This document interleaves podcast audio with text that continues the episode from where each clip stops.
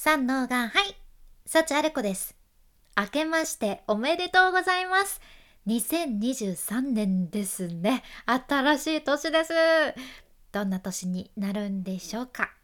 楽しみですね、まあ、今日は今年あなたが幸せをたくさん感じられたらいいなと思いまして日本語の雑学も入れつつ自分を幸せにする方法っていうテーマでお伝えしていきます。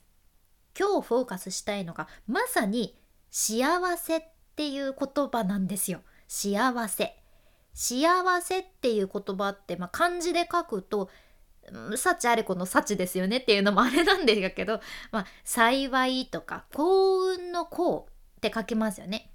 でもねこれがもともとは違う漢字だったそうで幸せってもともとは漢字で書くと仕事の「し」使えるっていう漢字に合格の合合わせるの合わせるでその幸せって書いたらしくてね。しかもこの意味も巡り合わせっていう意味だったそうなんです。幸せの意味って巡り合わせっていう意味やったじゃね。うん、なんか今私たちが使ってるハッピーみたいなそういった意味の幸せとが違うんですよねまた。で最初は本当に単なる巡り合わせっていう意味の幸せだったのがだんだんと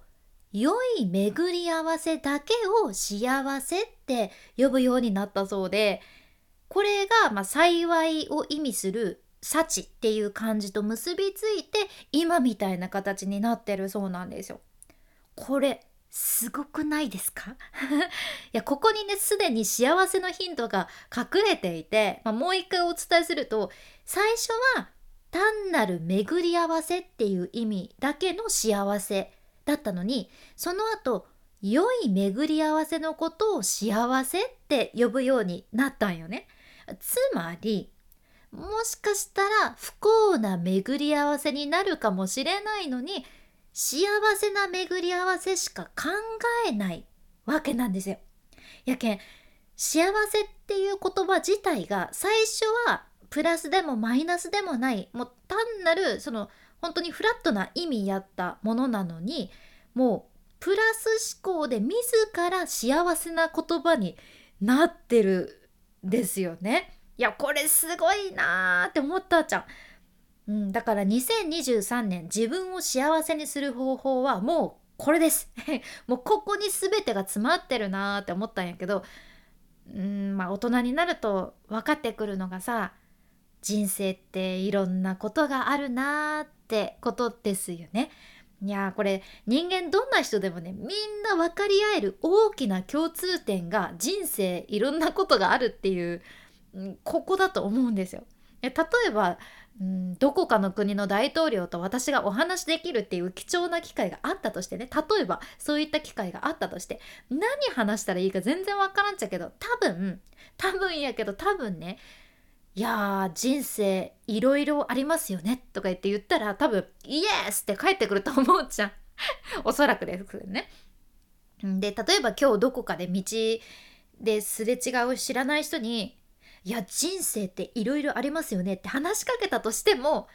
おですねって帰ってくると思うんです。それぐらい共通点と思うじゃん。今聞いてくださっているあなたも、まあ、そうと思っちゃうね。いやーいろいろありますよねって言ったら多分ですよねって帰ってくるはずです。まあねなんか解決一つしたらまた次起こるみたいな感じでね。あるじゃないですか。やけんまあ、もちろん2023年もいろんなことが起こるのは確かなんよね。うんまあ、だからこそ人生は面白いんやけどうーんもうすでに分かってることがそういった人生いろんなことが起こるっていうことでだからこそここで大切なのが何かが起きた時それをどう捉えるかっていうことですよね。うん、もうこれだけここがポイント。でもこれが難しいから大変。っていうのも事実だと思うじゃん。うんいいように捉えたらいいのは分かってる。ポジティブに考えたらいいんでしょっていうのは分かってるけど心ってそんな簡単じゃないや やっぱり嫌な人が現れたらいやどうやっっていいように捉えたらその人のことをいい出来事として捉えることができるんだって思うこともあるしすごく辛いことがあったらいやこれどう考えてもどういう視点で考えても自分にとってはマイナスなことなんですけどって思うこともあるしそれが人間ですよね。うん、でも、まあ、それでももしあなた自身があなた自身の心が楽になるんやったらやっぱり捉え方を自分で工夫するのも一つかなって思うじゃん。うん、でさよく言われるのがコップに水が配分は配分だって。コップに水が半分入った状態のものが目の前にあった時に水が半分しか入ってないって思うのか水が半分も入ってるって思うのか？っていうので水が半分も入ってるって思う方がやっぱり幸せになれる考え方って言われるんやけどさ私これ自分がもう超超貧乏生活を送ったことがあるから思うんやけど貧乏生活を送ったことがある人の方が多分水半分も入ってるって思えると思うじゃね。うん私も自分が下積み時代の時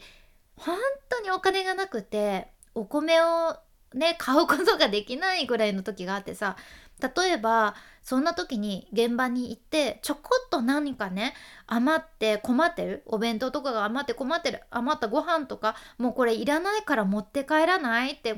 捨てなきゃいけなくて困ってるんだけどとか言われたらさもうそんなこと言われたもんならもう超絶幸せを感じてたんですね。自分はなんてラッキーなんだろうってこの現場でこんな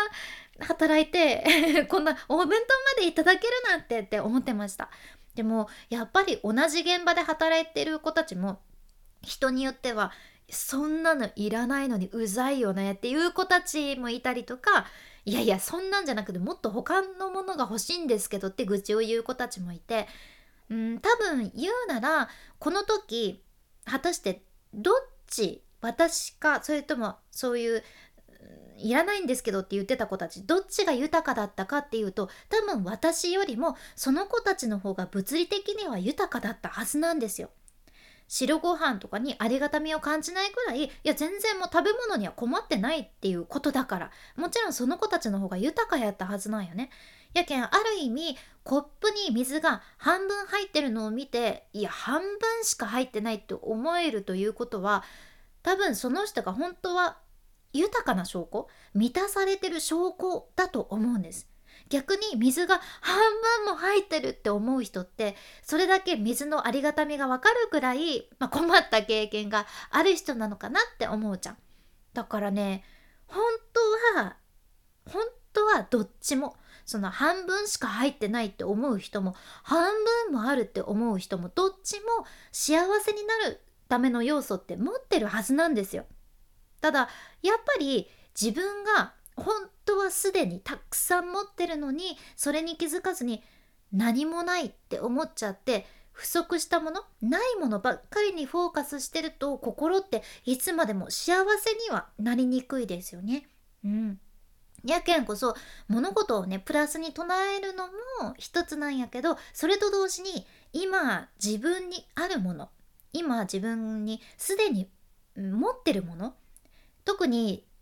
なんだろう自分にとって当たり前になっちゃっていて普段は意識してないこととかに目を向けて過ごしていくことが自分を幸せにしてあげられる近道だなって思うんです。うん、いや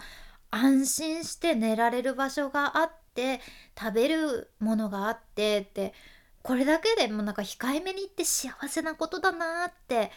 思うんですよ。本当に。いやこれって当たり前なようで当たり前じゃないですよね。うん。やけん。2023年あなたも私も大丈夫かなって。思ってます。今目の前にある幸せをしっかり見逃さずに噛みしめながら一日一日を過ごしていけたらいいですよね。うん。まあ、このポッドキャストも今年もあなたの何かお役に立てるような内容しっかりお伝えしていきますので今年もどうぞよろしくお願いいたします。君に幸あれではまた博多弁の幸あれ子でした。